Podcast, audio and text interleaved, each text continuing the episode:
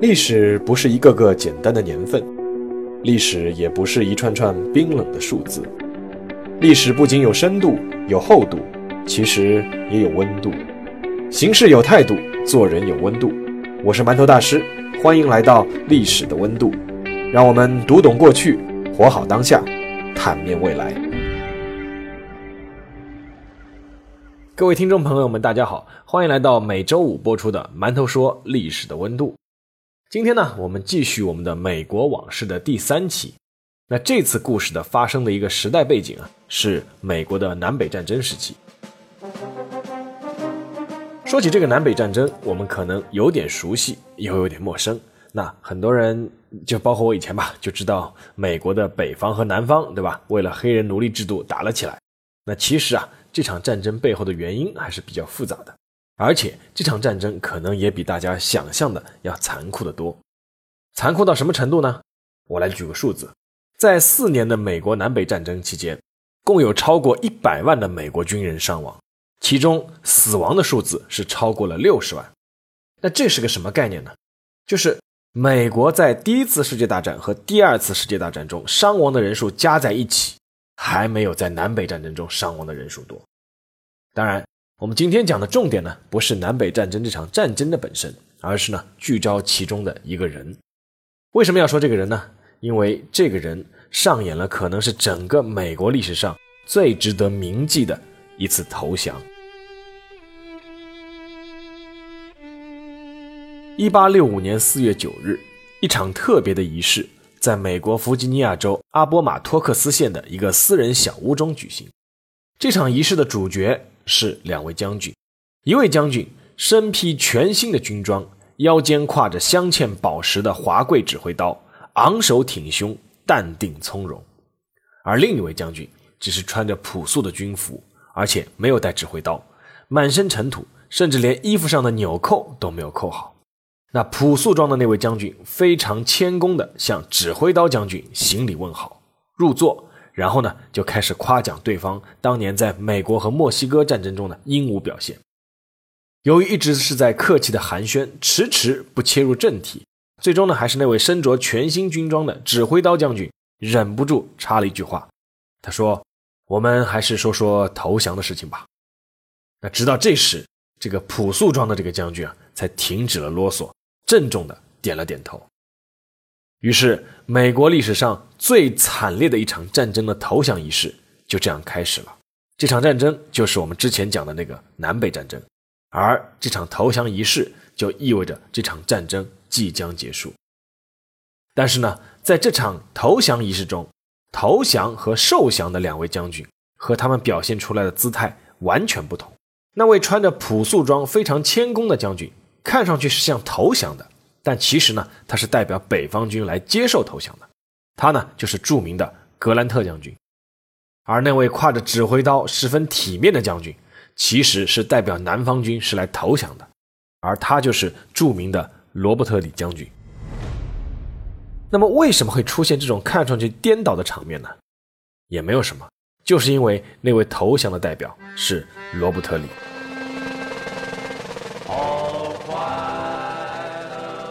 一八零七年一月十九日，罗伯特里出生在弗吉尼亚州。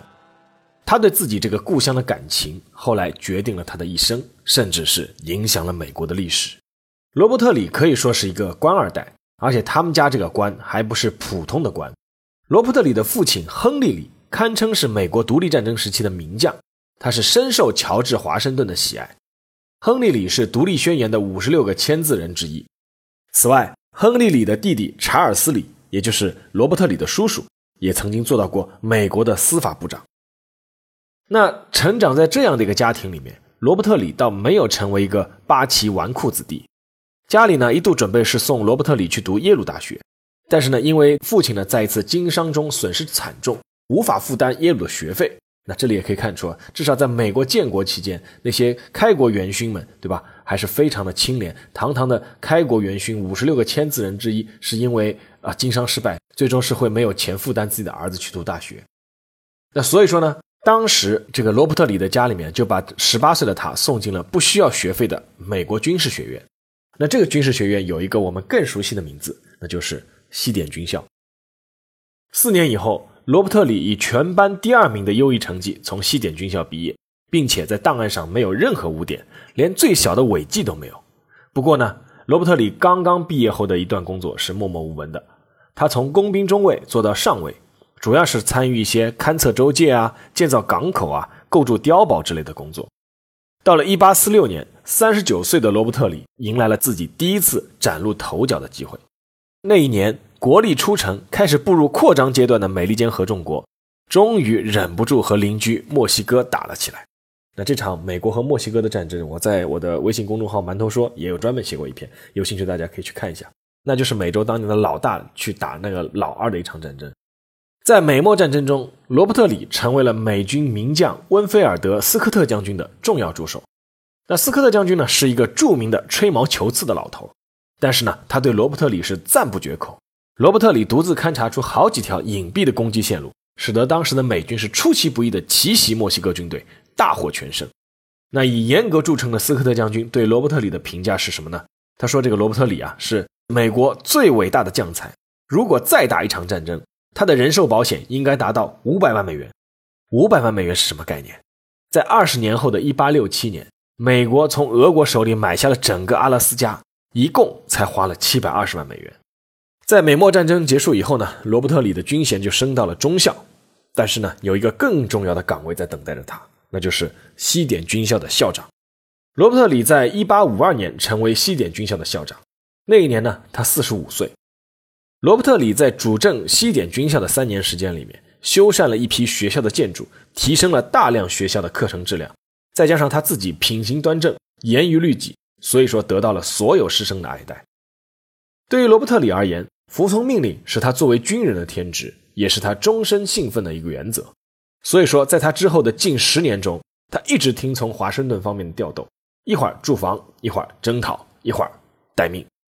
但是，服从命令的日子到了1861年就走到了尽头。这一年，美国自己分裂了，南北战争爆发了。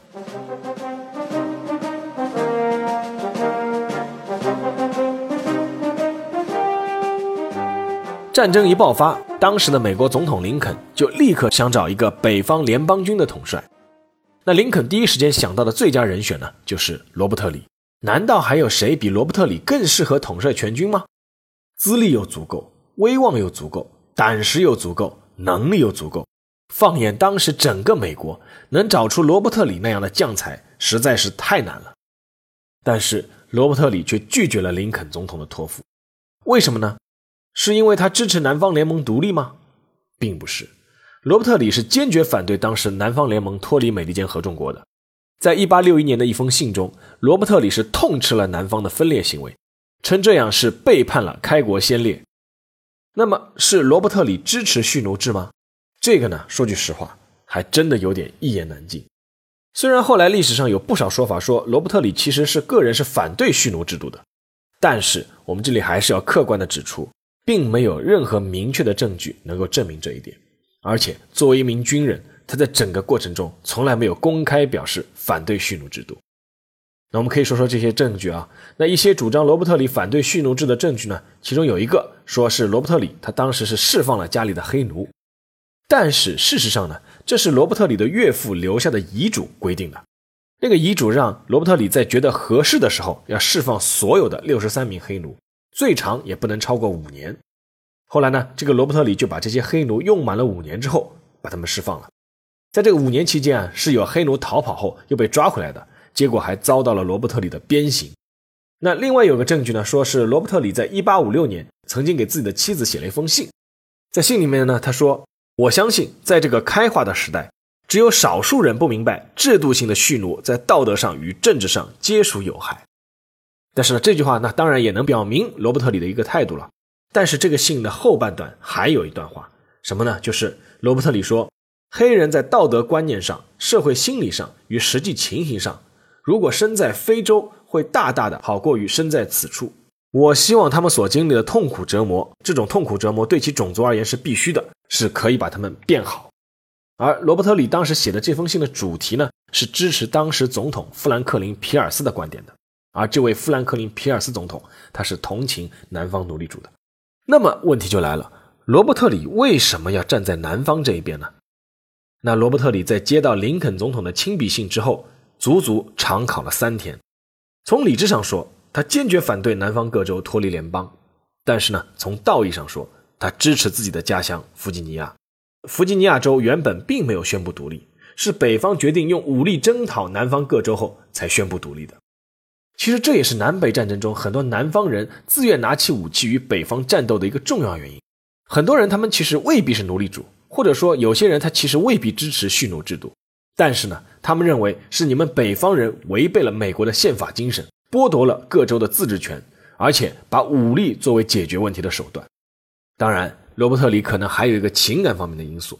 他曾经说过一句话，说：“尽管我如此热爱联邦。”可我却无法下决心举起拳头去打我的亲戚、我的孩子、我的家。所以说，罗伯特里最终拒绝了林肯的提议，接受了南方联盟的总统杰弗逊·戴维斯的任命书，成为了南军总司令。尽管当时北军的很多将领都是罗伯特里在西点军校时的学生，但是呢，他还要面对这样一个残酷的现实。什么现实呢？就是当时南方的实力其实大大落后于北方。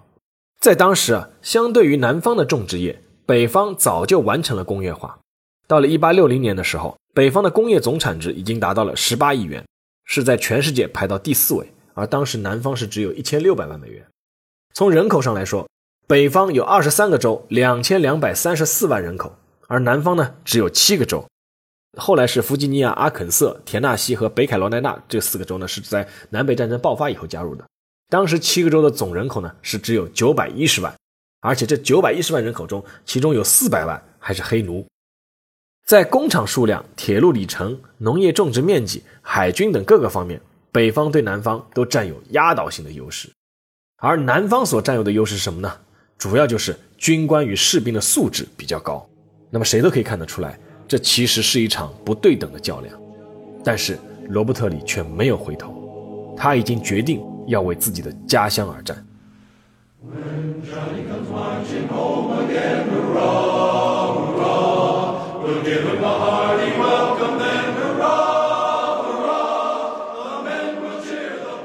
如果说南北战争是一桌牌局的话，那么罗伯特里其实拿到的是一手坏牌。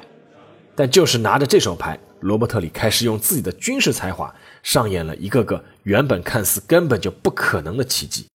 那这里要提一句啊，就是罗伯特里的南军总司令这个职位啊，是一个月后是被南方当时的总统杰弗逊·戴维斯兼任的。罗伯特里他其实是总参谋长，杰弗逊呢是要授予罗伯特里这个将军的军衔的，但是呢他坚决不接受，只愿意保留自己的上校军衔。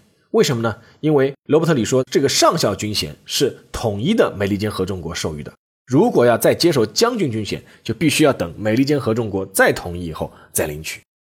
那按照后来不少史学家的评论，这场南北战争啊，本来应该在一八六二年就结束了，就是只打一年就应该结束了，因为在那一年的春天，林肯总统亲自率领五十万大军的绝对优势兵力围攻这个南方新成立的这个美利坚联盟国的首都里士满，使林肯当时准备毕其功于一役。但是呢，南方是拥有罗伯特里，在开战的第一天，南军的一线指挥约翰斯顿就正好负伤了。然后罗伯特里是以总参谋长的身份兼任军团长，就顶到了前线。他立刻就改组了这个军团，而这个军团呢，就是后来赫赫有名的北弗吉尼亚军团。在那场著名的七天战役中，罗伯特里面对是有“小拿破仑”之称的这个北军总司令麦克莱伦，结果他是以劣势的兵力主动出击，先击穿了北军的右翼，随后呢又大败北军，将对方赶出了里士满。这里还是值得说一下，就是说南北战争其实涌现出一批天才的将领。罗伯特里呢有一个得力的副手叫托马斯杰克逊，他呢被人称为叫十强杰克逊。杰克逊的军事才能啊，其实并不亚于罗伯特里，呃，是在后来的很多战役中是成为罗伯特里取胜的一个关键因素。而且尤其值得一提的是，杰克逊本人他是不支持蓄奴的，而且他是当时西点军校中唯一一个向黑人脱帽致礼的白人。但是呢，和那个很多人一样，他是不满北方对南方使用武力，所以说就站到了南军这一边。后来，这个杰克逊是在这个前斯勒斯维尔战役中是阵亡了。那有人后来就说啊，如果说这个杰克逊不阵亡的话，那罗伯特里后面可能未必会输。那七天战役之后呢，林肯就一怒之下撤掉了麦克莱伦总司令的位置，换上了一个将军叫波普将军。那面对这个志气满满、刚刚上任的波普将军，罗伯特里是乘胜追击，挥师北上，他就主动出击了，是以五点四万人的兵力是强攻八万北军。这场战役呢，在历史上被称为叫第二次马纳萨斯战役。那北方呢，是称为第二次奔牛河战役。那在这场战役中，罗伯特里的指挥艺术发挥的是淋漓尽致，他是以伤亡九千人的代价，一举击溃了北军。北军当时的伤亡是达到了一点四万人，而且是有七千人是被俘。据说啊，这个林肯总统在接到这场战役的最终战报之后啊，是一下子就瘫坐在椅子上。那无奈之下呢，林肯就只能再撤掉波普，重新再启用麦克莱伦，因为北方实在没有将军了。那麦克莱伦上任以后呢，他就率着这个优势兵力和罗伯特里是进行决战。在这场决战中呢，罗伯特里的南军呢，他其实也损失惨重，但是他依旧是在麦克莱伦的眼皮底下全身而退，没有被麦克莱伦的主力全歼。这个恼怒的林肯啊。结果又让这个麦克莱伦又下岗了，他换上了另外一个将军，叫伯恩赛德。但是呢，在这个弗里德里克斯堡战役中呢，这个新上任的伯恩赛德将军的十一万北军被罗伯特里率领的七万南军痛打，再次败北。没有办法，林肯又走马灯一样又换上了一个叫胡克将军，重新统领北军。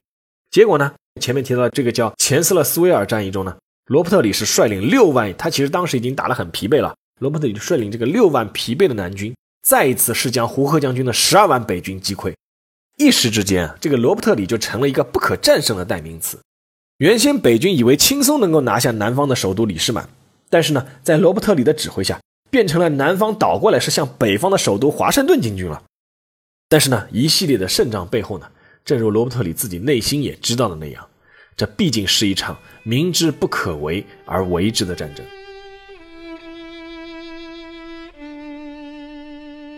随着时间的推移，尽管罗伯特里率领的南军取得一个又一个战役的胜利，但是呢，形势却对南方越来越不利。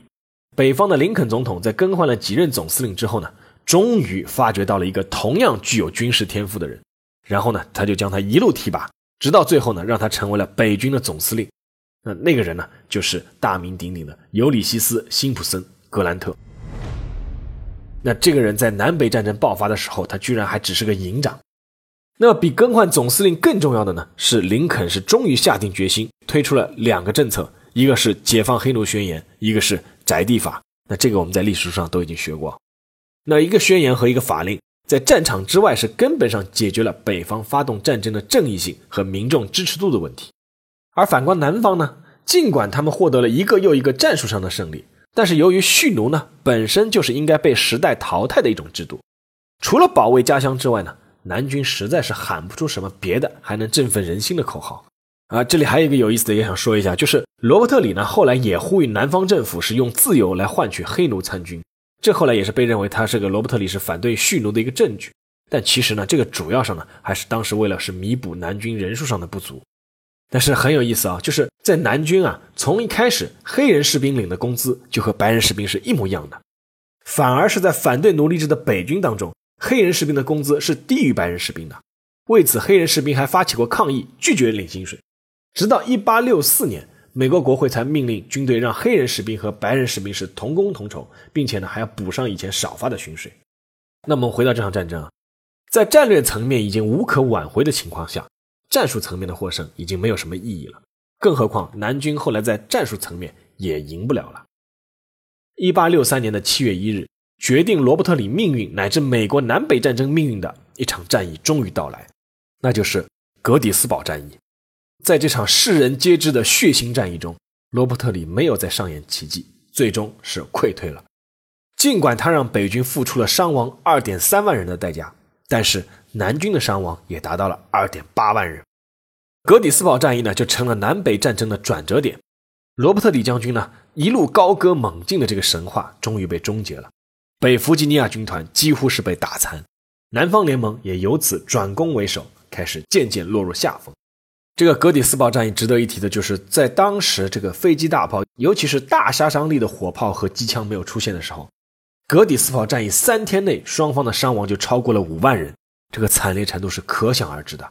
那后来林肯总统是在格底斯堡发出的宣言，就让这个地方后来就是广为人知。那时间拖得越长。北方工业国相对于南方农业国的优势就慢慢显示出来了。北方有源源不断的兵源补充，而南方并没有，所以罗伯特里手下的士兵是越打越少，而补上来的有限的新兵呢，大多是缺乏经验的。罗伯特里呢，属于力战型的指挥官，不少战役过后呢，南军是固然能够给北军极大的杀伤，但是自己呢，也是伤亡惨重，基本上呢，就是杀敌一千，自损八百。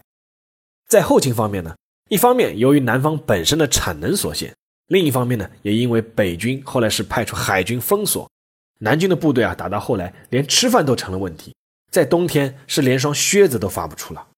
然后时间就到了一八六五年的三月。北军是在格兰特将军的率领下，是步步紧逼，再一次包围了李士满。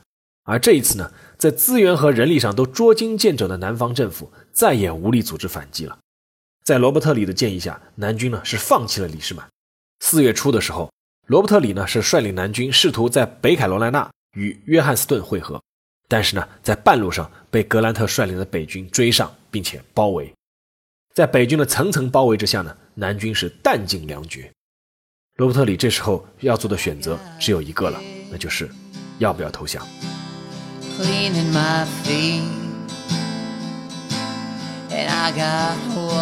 在当时的那一刻，南军的指挥所里面是有争论的。当时罗伯特里的部下中有人就提出来说，号召全体南军部队化整为零，深入山区去打游击，就像当年独立战争他们的祖辈反抗英国军队一样。必须承认的是，当时南方虽然是处于绝对的劣势，但是毕竟还有数万人的部队。那出于保卫家乡的热血号召呢，肯定还是会有很多人响应的。但是面对这个提议呢，罗伯特里是一口拒绝。虽然罗伯特里并不是没有让南军打过小规模的游击战，但是那一刻他的观点是什么呢？他的观点是，战争是军人的职业，如果继续打游击，那就等于把无辜的人民也拖入了战争。而带来的也只会是无休止的战斗和屠杀。那当时罗伯特里就说了一句话：“说我的道德不允许我这么做。如果能换回和平，就让我作为战争罪犯被绞死吧。”而另外一个很关键的原因就是，如果当时南军继续打游击的话，就会造成美国事实分裂的局面。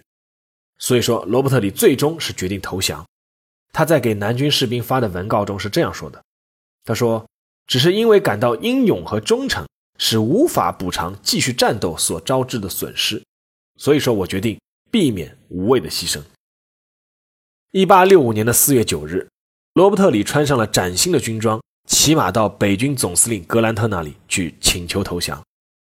为了使罗伯特里不感到屈辱，格兰特特地将受降的场所安排在了阿波马托克斯小镇的一栋二层私人小宅中。于是呢，就出现了刚刚我们开头说的那一幕。在这个投降仪式中啊，还有两个小细节。一个呢是罗伯特里提出，败军不能受到侮辱，南军将士的人格和尊严不能受到侵犯。那格兰特比罗伯特里其实更进一步，他就在停战协议中主动就写上，所有的南军军官可以保留他们的随身手枪和配件。此外呢，格兰特还保证，被围困的二点八万名南军官兵只要放下武器。就可以立刻成为无罪的平民，是不会被清算。为此呢，格兰特让人签发出近三万张保证书。而另一个细节呢，是罗伯特里提出啊，投降的南军骑兵和炮兵是否可以保留自己的战马？这个要求呢，其实是有点无理的。那罗伯特里的解释就是说，这些士兵都是农民的孩子，如果他们不能把马带回家乡的话，那么下一季的庄稼就没有办法收割了。那格兰特呢，答应了，并且照做了。在签字仪式结束后，罗伯特里起身告辞，格兰特呢带着随从亲自送出大门，在门口站成两列的北军士兵全体肃立，向传说中的战神罗伯特里致敬。罗伯特里脱帽还礼，双目含泪，没有说一句话。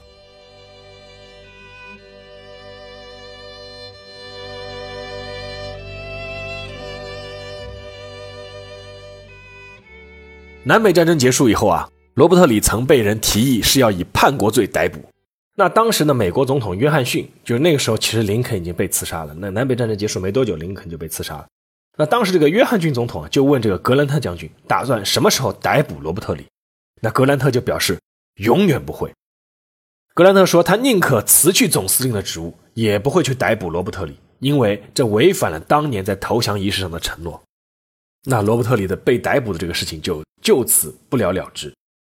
退役后的罗伯特里谢绝了很多待遇优厚的工作邀请，而是选择成为一所当时名不见经传的学校——华盛顿学院的院长。那那所学校呢，就是现在的 Washington and Lee University，就是华盛顿与李大学。那罗伯特里呢，在这所学校上倾注了自己所有的心血，而且就立下了一条校训，什么呢？就是 We have but one rule, and it is that every student is a gentleman。就是我们只有一条校规，那就是每一个学生都是绅士。那在罗伯特里的细心运营之下呢，当初的这个华盛顿学院啊，渐渐就成为了一所颇为有名的文理学院。但是必须要客观的提出一点，就是根据资料显示。这所大学似乎是对黑人学生热情欠奉。从这个资料上看，是一七九五年有一名黑人学生入学，然后直到一九六六年才有第二名黑人学生入学。一八七零年十月十二日，六十三岁的罗伯特里因中风而逝世。很多经历过南北战争的人，无论南方和北方，都在战后写了不少的回忆录，但是呢，罗伯特里始终保持沉默。好了，那下面到了馒头说时间。呃，在二零一七年的八月十二号，美国弗吉尼亚州的夏洛斯维尔市爆发了一场暴乱。暴乱的起因呢，是几百个人举行了一场右翼集会进行抗议示威，而另一方呢，几百个人高举“黑人的命也是命”的这个大旗进行针锋相对的抗议。随后呢，就演变成了一场暴乱。而他们互相攻击的一个焦点就是，罗伯特里的雕像该不该被推倒。那这样的暴乱是从二零一六年八月开始，在美国南部的多个州都有上演。起因就是政府方面拆除了或宣布即将拆除包括罗伯特里在内的一系列纪念南北战争时期联邦人物乃至士兵的雕像，而赞成和反对的人是轮番上阵，最后呢，甚至是拳脚相加。其中是有一名三十二岁的妇女是在暴乱中是丧生了。必须承认。罗伯特里无论是在美国的过去还是现在，都是一个颇为微妙的人物。在南北战争刚刚结束的时候，南方呢是需要恢复自己的信心，北方呢需要抚平南方的创伤。那么整个美国是经过战火的摧残，需要重新归结到宪法的精神的指引之下。在这样的背景之下呢，双方其实都有需求要推出一个南北双方都能接受的英雄人物。那么罗伯特里无疑就是最佳的人选。因为你如果推出格兰特的话，南方人是不服的。你格兰特是打败我们北方的，但是罗伯特里首先是南方的人，对吧？那南方人肯定是服的。那如果北方人也服的话，那就是全国都服气的这样的一个英雄人物。那罗伯特里呢？毫无疑问，他不是一个完人。他在这个蓄奴态度上的模糊，尤其是让人一言难尽。但是呢，他的优雅、绅士、勇敢、沉稳，在战争中能不失体面的投降，保全士兵和百姓的生命，然后呢，在战后能够潜心办学。这一切其实都符合美国人的价值观，符合他们所谓的美国精神。所以说呢，尽管罗伯特里生前是明确反对建立任何以他名义纪念南方联邦的雕像，但是呢，在他去世之后，关于罗伯特里的雕像还是像雨后春笋一样冒了出来。然而，经历时代的变迁，罗伯特里的雕像渐渐又被夹杂进了一种特别的含义，那就是白人至上。其中相当一部分罗伯特里的雕像。就是由三 K 党和种族主义者出钱赞助的，甚至有人指出，罗伯特里的雕像大多都被安置在政府旁边，意思就是什么呢？就是我们白人说了算。那联想到那个罗伯特里当时对这个蓄奴的这个暧昧的态度啊，于是呢，有人就在罗伯特里的雕像上看到了那种独立不屈的精神，而有的人呢，在他的雕像上就看到了当年白人对黑人的压迫，更有一小部分人确实是在借雕像宣扬种族主义。可是呢，回到一切的源头，人们为什么要纪念罗伯特里呢？至少就我而言，小时候读完罗伯特里的故事，给我印象最深的是两点，哪两点呢？就是信念和气度。那罗伯特里代表的是信念，体现在呢他为家乡而战，但是呢也为国家不再生灵涂炭、不被分裂而最终选择了投降。而格兰特呢代表的是气度，体现在是不羞辱败军之将，并且呢在战后绝不清算，说到做到。这些精神不分国家和种族，其实是越来越稀缺，而正因为稀缺，所以才需要被纪念。这个我觉得才是罗伯特里当初会被人立雕像的原因吧。好了，那这期节目就到这里，让我们下期节目再见。